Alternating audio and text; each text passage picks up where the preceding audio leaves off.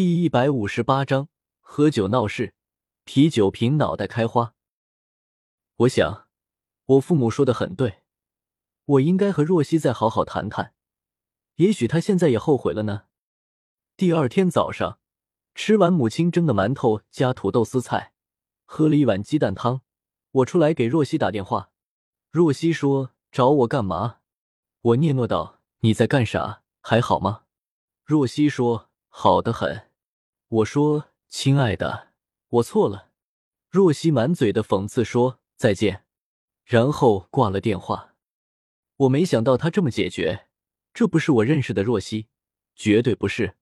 我认识的她如花似玉，温柔体贴，哪里是还没等我说话就挂了我电话的那个人呢？我脑子里像塞了一把苍蝇。父亲出来，去给海城抬财。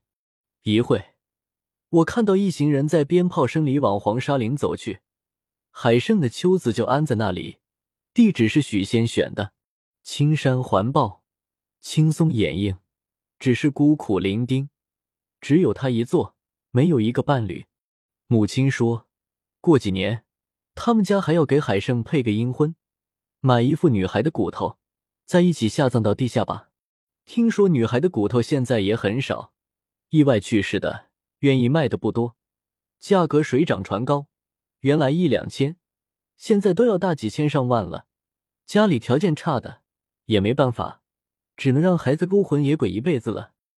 海胜家条件并不好，我突然萌生一个想法，给海胜配个阴婚。盗墓队的理应做到。下午和松林、亮亮、根明、尹森喝酒，我说了此事。松林说：“放心。”钟凯，你说的我们都想过了。等葛老木搞定，一切好说。我还会分一部分钱给海胜的老母亲。我对松林的仗义无可挑剔，给他竖起大拇指，端起一杯汾酒向他致敬。松林站起来，一口闷干，我也同时倒进嘴里。跟明说：“钟凯，你怎么回来了？没节没日的。我早就想好了词。”说休了几天年假回来转转，想我爸妈了。就家里就我一个儿子，还远在千里之外，鞭长莫及，无法照顾，心里愧疚的慌。有时间就回来。离开老家越久，越发感触强烈，就像这酒一样，时间长了，味越来越浓。说的我自己都被自己感动了。松林亮亮。根明依次和我敬酒，说些佩服恭维的话，唯独尹森看着我，没有说话。我心里疑惑，端起酒杯，对尹森说：“森哥，我敬你一杯。”尹森面露不屑，脸上如桑葚的涂颜显得更加饱满，眼神从游离的外面回到家里。这时候，一只苍蝇飞来，落在以为是同伴的他脸上的桑葚上，他大手一挥。朝着自己的脸就打，苍蝇不幸身亡，屁股经不住尹森手的重压，爆裂而开，留在尹森脸上一堆白卵子，仿佛桑葚破了一般。大家都被苍蝇突如其来的造访逗得哈哈大笑。根明说：“森啊，你和苍蝇是真爱，你们快结婚吧。为了他，你舍得打你自己？”亮亮接到：“苍蝇死了。”临死还给森哥留了这么多孩子，不过射在脸上了。森哥有感觉不？说的大家前俯后仰。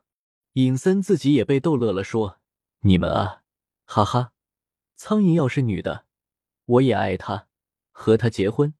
只要是女的，我都敢爱。”亮亮说：“你去镜子上捉苍蝇，那都是女的。结婚了，我祝福你。新婚之夜，我送你一个厕所。”松林说。我操！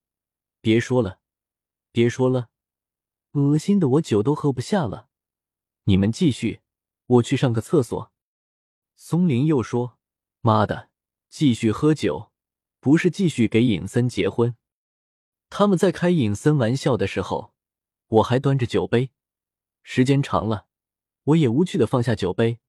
我不明白我和尹森有什么过节，所以也没笑，就冷冷的看着。也没对他的不礼貌怒目相向。松林很快回来了，说：“想喝啤酒，夏天喝白酒不舒服，便开啤酒喝。我也想喝啤酒。尹森开始轮着敬酒，把松林、亮亮和根明全部敬完，到了我这，说：“钟凯，我对你有意见。”我嘴还没张开，他继续说：“因为玉梅，我一直鄙视你。玉梅知不知道是谁？”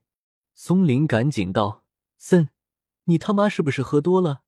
说些乱七八糟的话。”停，停。尹森说：“松林。”我没喝多，我跟你说，因为玉梅，我恨死了刘忠凯这个王八蛋。大家吃了一惊，我也惊诧了。我不知道尹森为什么恨我，一直都不知道。他突然提起玉梅，我惊诧极了。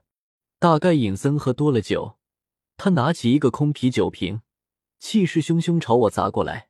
松林和亮亮连忙站起来去阻挡，把尹森死死抱住。尹森大喊。放开我！喊着喊着便大哭起来，我惊慌失措，缩在椅子上茫然失措，不知其意。待到尹森逐渐平静，他又不说话了，坐在地上呼哧呼哧喘粗气，脸上狰狞，像大门上张贴的神图和玉垒。根明为刚才尹森的突然发飙而张大了嘴，尹森坐下后，他的嘴才轻轻闭合上。空气里突然安静。我说：“森哥，你这是干嘛？有事说出来，让我道歉也有个门，让我去死也知道为什么。”尹森不说话了，端起满满一杯啤酒，对我说：“对不起，刚才我失态了，你包涵。”说完，他喝个精光。我白酒啤酒混着喝，又因为郁闷的厉害，不知不觉喝多了，头昏脑胀。脸上的肉像有一个人在撕扯，看东西也模糊了。我说：“你们喝吧，我先回去了。”亮亮说：“我送你，你喝多了吧？”亮亮扶着我出来，转角，我问他：“尹森什么意思？玉梅和他什么关系？”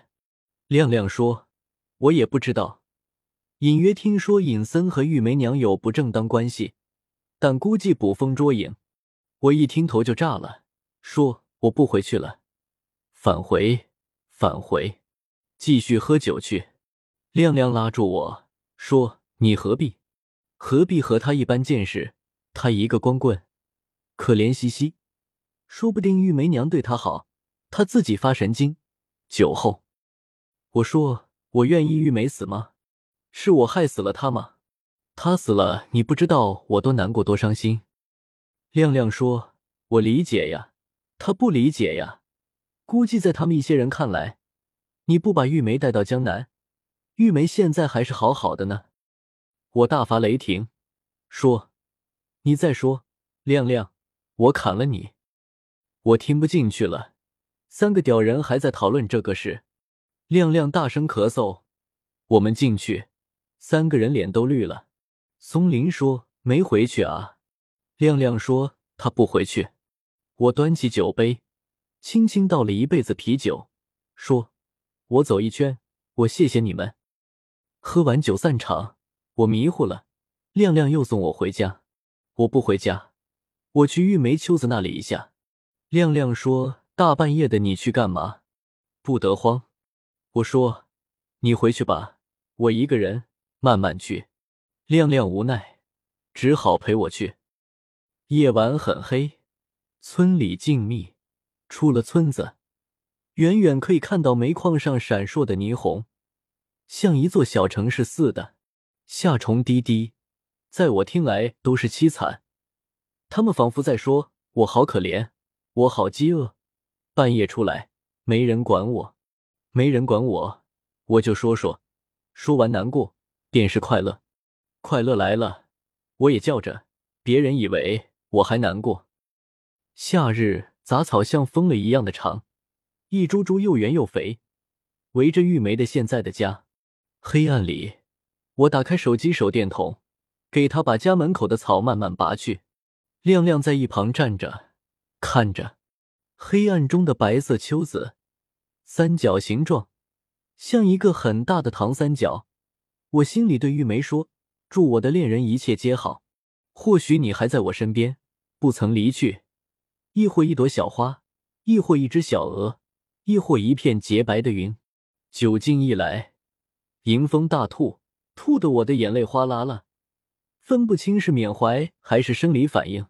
亮亮说：“钟凯，我们回去吧。”我没有言语，双手从旁边捧起满满的沙子，遮盖在我的呕吐物上。我不能让玉梅如今的家门口有不洁之物。她在我内心里，永远是雪花一般的洁净。回去吧，回去吧，回去吧。我们终于返回。回来的路上，在听那夏虫的鸣叫，我听出来四个字：我也想你。第二天，尹森给我来道歉。我说没事，他拿出一包烟给我，说昨天他喝多了，多有冒犯，说晚上再请我喝酒。我大为紧张，说不必不必，再喝酒我估计要意外死亡。他笑了，我也笑了。他推推拖拖，磨磨唧唧，就是不离开我家。我感觉他有事，又没说出来。我妈端了一碗刚蒸好的肉包子拿了进来。请尹森吃，尹森便吃包子。我说：“森哥，你是不是有事？”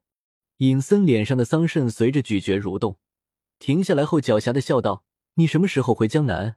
我说：“还不知道，心情好些了再回去吧。”尹森道：“你媳妇怎么没回来？真是哪壶不开提哪壶。”我说：“她工作忙，没空。”尹森说：“外面的世界挺好吧？”我说：“精彩与无奈并存。”尹森道：“是这样的，你想不想盗墓？”尹森一说这话，我就知道是松林派他来的，一面道歉，一面试探我：“我不会盗墓的，盗墓距离我生活太遥远。虽然以前也打过酱油，但是那不是我期望的。我只是想听故事而已，争取盗墓算了。”于是我说：“我不盗墓。”尹森觉得我的回答超出了他的想象了，匆匆说了句好，嘴里掉了半个出去走了。过了一会，松林来了，进来也吃。他对我说：“一定要我保守地图的秘密，等葛老墓到了，他会重金感谢。现在关键时刻，不能涣散人心。”我答应了他，又觉得对不住我的哥们亮亮。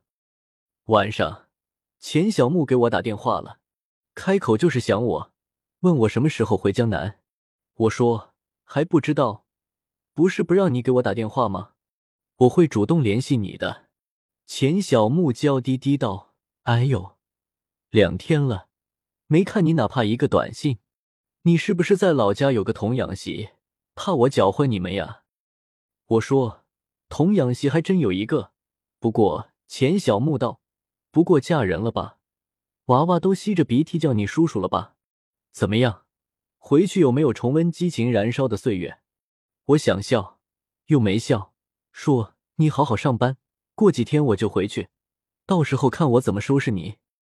钱小木哎呦道：“我好怕哦，你可吓死我了，怎么办呀？”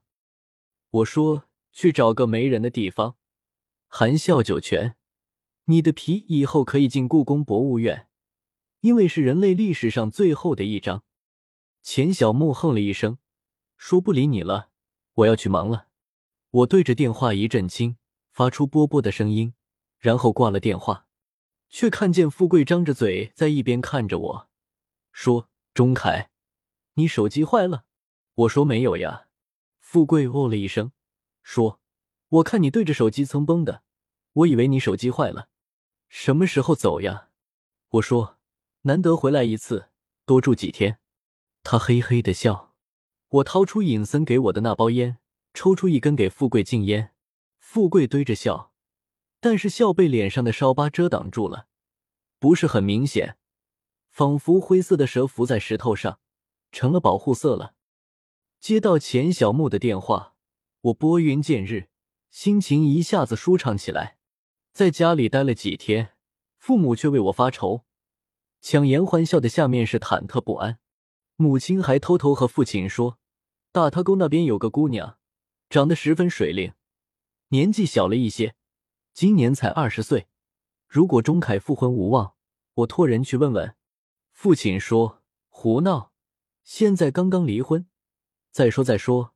还有，钟凯是离婚的，人家姑娘能愿意？你想事情，动动脑子吧。”母亲压低声音说：“离过婚又怎么了？我儿子我了解，大学毕业，在城里有工作，跟着还不是过好日子，他肯定愿意。”父亲嗤之以鼻，二人一言不合，接着无话。我在窗户外听到的，听了以后一阵惆怅。婚姻不幸，父母操心，在家里待着也无裨益。原本想着可以静心，发现在老家不但无法静心。而且在无数人的关怀下，心更乱了。